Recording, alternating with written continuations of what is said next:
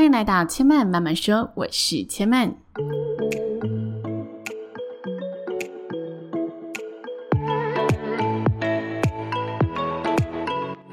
目前频道在 Apple Podcast、Spotify、KKBox 以及 Google Podcast 都听得到。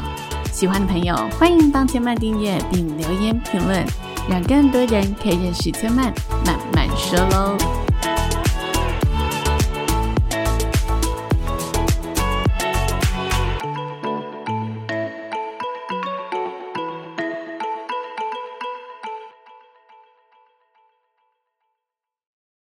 天呢，想要来跟大家聊聊全新企划女性故事。那由于呢，这个企划呢还没有想到一个我自己非常满意的开头 slogan，所以也在这里召集大家哈。如果你有觉得合适的开头 slogan，两句话最多不要超过十六个字，都可以呢，把你的想法来告诉千嫚，寄信或者是私讯都可以，共同创作这个开头。以后你听这个女性故事特辑。都有一个由你发想的开头，那当然我这里也会自己自立自强哈，继续来努力脑力激荡一下。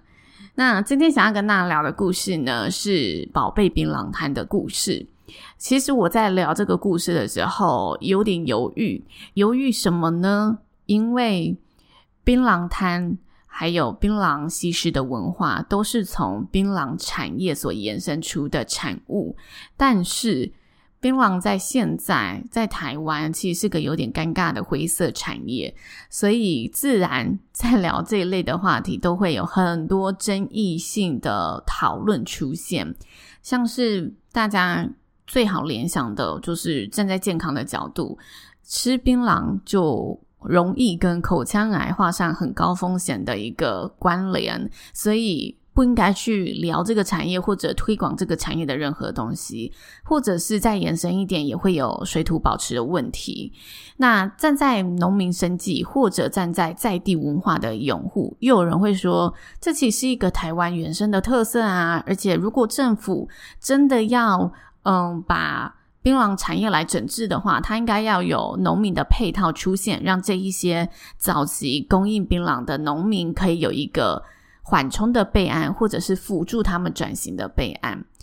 那我其实这一些呃讨论在网络上呢，稍微都看过了一轮。看完之后，我还是决定要跟大家聊这则故事。为什么呢？因为呢，我这则故事其实是在 GQ 杂志上面看到的。那我当时第一个看完的感受是，我真的觉得它非常有意思，所以那时候没有多想，想拿到 Podcast 跟大家分享。不过。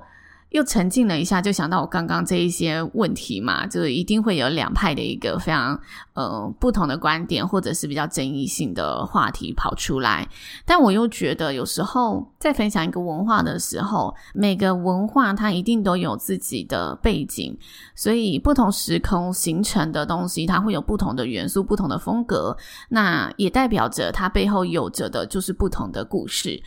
那文化的产生嘛，一定也会带着该时空背景的元素，就像是槟榔。其实我因此特别去看一下槟榔为什么会在台湾开始兴起。那简单来说，其实非常有趣。槟榔在呃，如果有文献上来说，它其实在宋代就已经有记载了。那当时槟榔就是被大家认为是一个呃提神，以及是一个好的嗯帮助大家可以去振奋精神的用物。那它其实还有一些额外的功能，我这里没有去细看。不过当时因为大家医疗没有那么进步嘛，所以大家只知道哦，吃了它可以有刺激脑部的作用，然后会提振起精神，但大家不知道那个物质是什么。那台湾在经济起飞的年代，六零年代，当时呢，所有的人就尤其是蓝领劳工是非常多的，他们呢为了要让自己的精神可以是饱满的，所以呢都会去。买槟榔、吃槟榔来提神醒脑。那加上呢，在演化了十个年代之后，民国七十年代，其实随着农村大量的年轻劳力外流，因为大家都到城市发展了嘛，所以留在农村里面的老人、农夫，其实他是比较难去做这种出力活，去做这一种需要大量体力的工作。那好照顾的槟榔就成为了当时农村老人的一个非常好的农作物选项，所以槟榔在七十年代就一要成为全台种植面积最高的农作物。但随着大家吼经济发展起来啊，开始知道哦，我们要去追求更好的健康、更好的生活品质，所以大家医疗也开始进步了，就发现诶对，其实槟榔是一个呃有害大家身体的致癌物，尤其到二零零三年，其实世界卫生组织就直接认定槟榔里面所含有的致癌物是什么，所以大家看待槟榔的眼光就开始产生了呃新的见解、新的看法。这是槟榔产业在台湾的一个发展过程。当然，我相信，因为这一些。无论是产业的发展，还是是槟榔产业所延伸的这些文化的发展，它一定容易随着时代的变迁而备受考验。每个时代有每个时代重视的事情，跟每个时代它因为进步而去舍弃掉的事情。所以，的确我们也可以看得到嘛，槟榔产业在现在。大家越来越重视身体健康的年代，它是越来越视为的；大家越来越重视呃水土环保的年代，它是越来越真的被大家拿出来探讨的。所以，其实我当时看完这一则文章，在 GQ 上面，然后去刷一下他的一些呃留言反应的时候，的确下面也有很多人说：“诶，推广槟榔文化也太不应该了吧。”那 GQ 是一个世界级的品牌杂志嘛，所以我相信 GQ 上面编辑的团队一定有经过风险的评估，所以我自己也风险评估了一番。我最后评估完觉得，嗯，这则故事还是很值得跟大家分享，因为记录文化不代表我们支持产业继续发展，这两个是不同的议题。曾经存在的文化不可能凭空消失嘛，但我们记录这些内容，主要是把现况跟曾经。在这块土地发生过的事给保留下来，让后人也许有机会可以了解哦，原来在几零年代，呃，社会文化的发展脉络是这个样子，当时流行的东西是什么？我觉得这都是一个非常好的记录，让大家知道这块土地曾经在上面的人们他们是怎么生活的，然后在上面的人们他们经历了哪一些的故事。所以犹豫了一下，我还是决定跟大家分享宝贝槟榔摊的故事。那我其实，在看这一则专访之前，我就知道宝贝槟榔摊的存在，因为我自己是蛮喜欢嘻哈文化的，所以我曾经在一些嘻哈艺人拍摄 MV 的花絮里面看过这一家槟榔摊。那我当时其实认识这个槟榔摊的时候，我曾经上 IG 上他们社群去看，哇，真的是火辣到极限，绝对儿童不宜的那种。所以其实。平心而论，我当时也没有花更多时间去了解他，当然也没有那个契机啦。我当时也是带着“哇，他就是一个很火辣的槟榔摊”，我并不觉得他后面有什么故事。但是在这一次，我看了 GQ 的这一则专访之后，深入了解他的故事之后，我觉得，嗯，他其实很有力量的。那之后呢，在跟大家做女性故事的分享时，我会跟大家讲出三个关键字。这个关键字是我觉得在这个女性身上我看到的关键特质，或者在这一则故事上让我觉得受启发的力量。那这一篇。故事，我先跟大家分享我定的三个关键词。我觉得第一个是性感力，爱美无罪。这里一定要补充这个括号，性感力有时候大家想到就会觉得啊，好像很情色、很不健康啊。但其实它的性感力就建建构在，我就只是纯粹爱美。我当然女性，我拥有我这些女性的美，我爱美无罪，我把它展现出来。所以我觉得它的性感力是非常足够的。再来第二个关键字是。不畏刻板印象，最后一个关键字是互助互爱。好，后面的关键字我就不解释了，直接带大家来了解这个故事。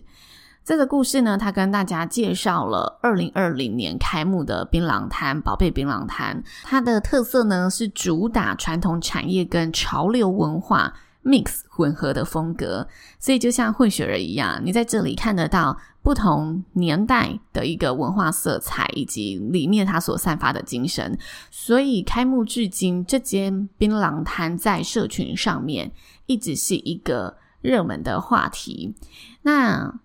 他们呢，在这个单元里面邀请到了开设这个宝贝槟榔摊的老板娘之一，跟他聊聊为什么当时年仅二十七岁的他。会想要开这一间新世代指标的槟榔店。拍摄这一天呢，他看到这一个女孩子穿着一袭紧身开叉的洋装，搭配着一抹艳丽红唇，仿佛就像一八三四年代的夜上海一样。她好像就是从夜上海穿越而来的酒吧老板娘。她呢，用着一个慵懒，然后有点带着撒娇的语气，跟大家娓娓道来自己无心插柳柳成荫的故事。那他其实。在开立这一间槟榔摊之前，他说：“其实我当初也没有想很多，原本我只是跟朋友偶然的聊天，然后觉得，诶，槟榔其实真的很美很辣耶，也许我们可以来开一间槟榔摊里面的潮流店。”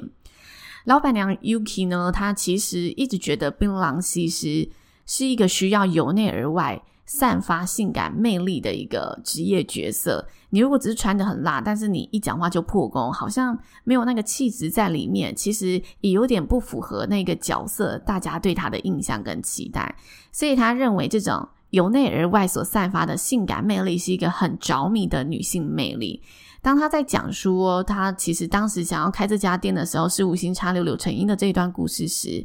他突然露出一个很罕见的激动口吻，跟大家说。你不觉得他们都很有自信吗？他们很敢穿，也不会怕别人的眼光。重点是，他们不会只是为了露而露，除了露，他们还让自己是漂漂亮亮的，是是让自己在性感里面保有质感的。当然，我觉得大家看到的槟榔西施如果不一样，也许对这段话的理解会不一样。不过，我相信在他心中，对槟榔西施一定有一个他刻画出来的印象，他向往的。印象感、形象感在心中。那当时他呢，就跟嗯杂志的编辑采访聊这一段故事嘛。然后他接着就说：“所以我当时跟朋友聊到最后呢，没有想到，诶，对方竟然也很认同我这件事情，觉得这件事情也许会有一点搞头哦，所以就自告奋勇的跟他一起当了合伙人。那他说，其实他当时也真的真的就觉得，嗯，他纯粹就是一个。”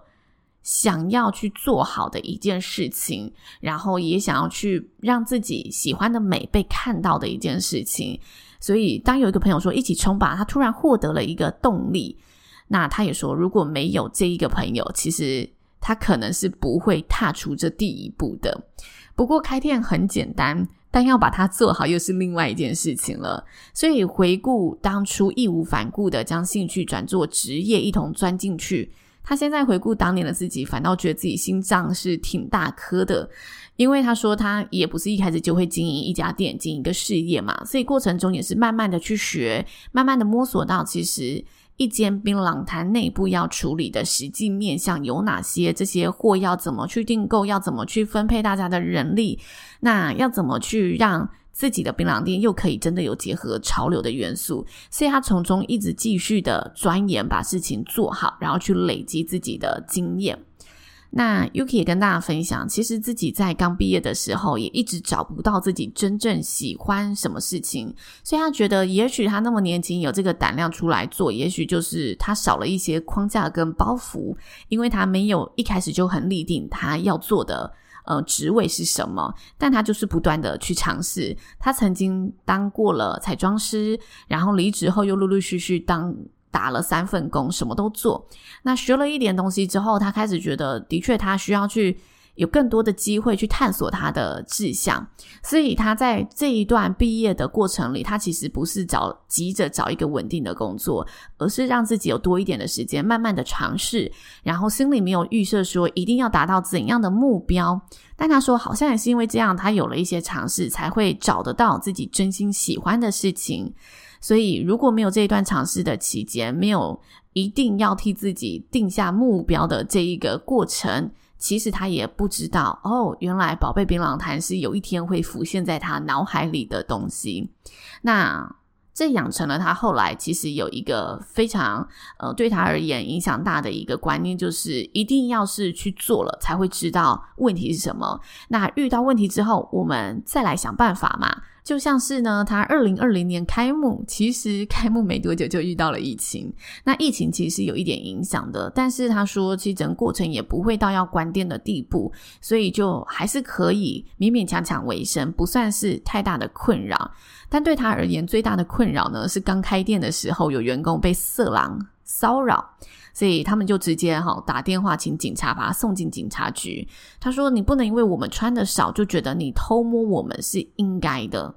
他认为我展露我的身材，并不是为了要吸引异性，我的本质更像是女孩们的温柔乡。因为在这个玻璃橱窗内有这些华丽的装置跟摆设。Yuki 希望的是，打扮性感的辣妹们都可以来这里拍拍照，一起交流造型与穿搭，然后让他们这一些本身就是喜欢展露身材的人，可以不用备受外界异样的眼光看待，不用去说我自己的打扮和思考方式在社会就是异类。他希望这些喜欢把自己打扮得漂漂亮亮的女生都可以在这里找到共鸣跟理解，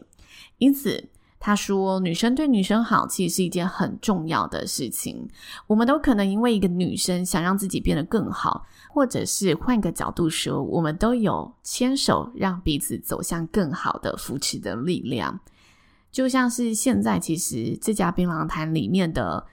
槟榔西施，他们已经不用自己包槟榔了，他们只需要呢把工厂阿姨代包好的槟榔装进盒子里面销售出去就好。”所以跟传统槟榔摊相比，这个工作是轻松许多，然后也因此吸引了更多年轻女孩愿意上门应征，那也让这些槟榔工厂得以继续运作。所以大家何不联手，然后各司其职？阿姨姐姐们帮我们做代包，然后我们找辣妹呢，在地线的橱窗里做前线的贩售。希望大家都可以发挥一点点的力量，一起互相帮助，然后也让这一个西施的文化不要消失。这是 Yuki 在经营自己这一家槟榔摊的同时，他心里所怀抱的理念跟核心。那最后呢，他跟大家说，他认为啦，不一定要赚很多的钱，或者一定要达到离现实很遥远的目标。我认为，只要能过好当下的生活，又能一边享受自己喜欢的事情，其实就是一个很酷的人。所以他只希望，对于未来老了还是可以做喜欢的事情，不被环境给限制，尽量朝这个方向迈进喽。这是宝贝槟榔摊 Yuki 的故事。那我在这一则故事里面看到了什么呢？这里不知道大家还记不记得刚刚的三个关键字：性感里。跳脱刻板印象以及互助互爱，其实他的做法完全跳脱了传统槟榔摊的营运模式。他用一个更加商业思维的模式，去让各个岗位的人都可以有更好的发挥，同时让大家在这个产业之下都可以找到得以谋生的力量。所以，我觉得这个跳脱。刻板印象不只是在跳脱大家对西施文化的想法，也跳脱了整个产业，大家该做什么？它其实有自己产业创新的小小思维在里面，它有重新去配置了大家的位置跟资源，让人要在对的位置上去做他最擅长的事情，才能发光的事事情。那在第二个。性感里，爱美无罪嘛。其实我觉得各个产业啊，只要你在性别中夹带着性感的这个议题，总会让人家觉得很敏感，很多话可以说。就像是呃妈妈秀啊，还是日本男公关店啊等等，大家总会有一种道德的拉扯，好像说我要用怎么样的一个道德眼光去看他。才是最正确的。但如果大家要以正确啊，还是他有没有犯法来说，其实我们都清楚，他完全没有犯法。但是社会就是有一定的道德约束力嘛。但是透过这一则专访啊，我觉得他让大家感受到，他就只是很单纯的从他认识的世界里面去选择一件他真的想做的事情，然后做了，他更了解这个文化在他心中的一个形象是什么样子。他想要把这个东西给保留下来，让大家。让后人继续知道他成长的时空背景，曾经拥有的这块土地上的文化是什么，然后成为这个文化的保留者。其实啊，我觉得这一点大家只要用类比法去看它，就会发现很多老旧的产业，它也逐渐的在式微中，或者它走上了失传的一条路。但是当我们看到那一些最后一代，他们坚守着想要去把这一个快要失传的东西保留下来时，我们看到这些职人节目的时候，我们第一时间很容易产生的情感是动容的，会觉得哦，他不计成本损失，仍保持着一个想守住台湾传统产业、想守住台湾这片土地曾经有的文化的心。我们在看待其他产业的时候，往往不会第一时间去说，嗯，他的做法就是不合时宜了啦。社会进步，它本来就要被淘汰。但是回头看槟榔产业，其实。我们是比较多第一时间会反映出这样子的一个想法的。那就我个人而言，我认为啦，世界就是适者生存，所以这个适者生存的道理，不止在人类演化的机制、生物演化的机制、市场的机制，更是有一天它一定会慢慢的被淘汰。但我觉得这则故事，这一个 Yuki 他让我觉得很值得去学习的精神是。我认为他懂得自己为何而做，而且是用一个很健康的心态去做。所以，如果以最基本法治社会就是以法律去看的话，他其实没有做任何伤天害理、害人的人。那我认为，自然他都是以这么一个健康的背景，在清楚他做什么事情时，也没有任何人有权利去批判他。当然，大家有大家的自由啦，这就是民主文化的价值。但我觉得，也许。他做的这件事情，他有机会在未来找到这个文化转型的方式，找到也许他开一间槟榔摊，然后去告诉大家整个制程是什么，然后去成为这个文化的推广者。但他不贩售这些东西，他就是单纯像现在有一些艺文场域，他把这个东西该有的元素给保留下来，然后进行再推广。就像是我举个例跟大家听吼。这有点天马行空，但我觉得不可能。就是槟榔西施的槟榔有没有可能在未来出现其他的替代物？就像现在，其实酒精市场大家也知道，饮酒越来越不好了，所以开始出现更多无酒精类的调酒，又或者是直接让你喝得到白酒、红酒口感的，嗯，伪酒精，但它其实就是没有酒精的内容，所以它是伪嘛，伪造的伪，它其实就是一个让你用其他。嗯，食材科技的进步去喝到酒感，但其实它里面是没有去伤害你身体的酒精。这件事情有没有可能发生在槟榔上面？我认为是有可能的。那我认为这个东西有可能就是要有这个文化的保存者，才可以让这一件事情有机会找到它新的升级、新的出入。有一天，也许槟榔西施文化会继续存在，但是它的成分变了，而且这个成分是不伤身的。它如果想要继续。不被这个市场淘汰，他就会继续去想办法。这是我想跟大家聊的第二点。那在第三点啦，我想回到性别这件事情。其实这件事情是我认为大家最应该再去更加进步的，因为我觉得现在是一个很社会开放的。世代，然后身体构造的不同就是我们先天的不同，所以如果大家觉得，哎，你就是在物化女性，那请问看男性看猛男秀的时候，为什么我们觉得物化男性的东西是低的？为什么我们这个衡量的比例好像第一时间有不同的标准值在里面？其实我前两天啊，才在路上看到男生穿整身的洞洞衣，它上面就是完全。嗯，你就可以直接看到他的肤色，然后裤子也是。不过他有穿一个很像皮裤的内裤，然后他非常有自信的走在路上。我觉得那就只是大家对美的定义不一样，然后对性别的那种带有的传统角度也不一样。不过我们回归到人的天性，就是爱美的这个本性，他们就是想要展现他们认为的美丽啊，何来之过？往往会觉得他们有过的人，都是已经带着异样眼光去看待他们的人。这是我在这一则故事里面想跟大家进行的延伸讨论和分享。然后三个关键特质：挑战刻板印象、性感力、括号爱美无罪，以及最后的互助互爱的力量。以上就是千嫚这一集的分享。女生对女生好是一件很重要的事情。毕竟也是自己真心喜欢的事情。千妈妈妈说，今天就说到这里喽，也邀请大家下次再来听我说喽，拜拜。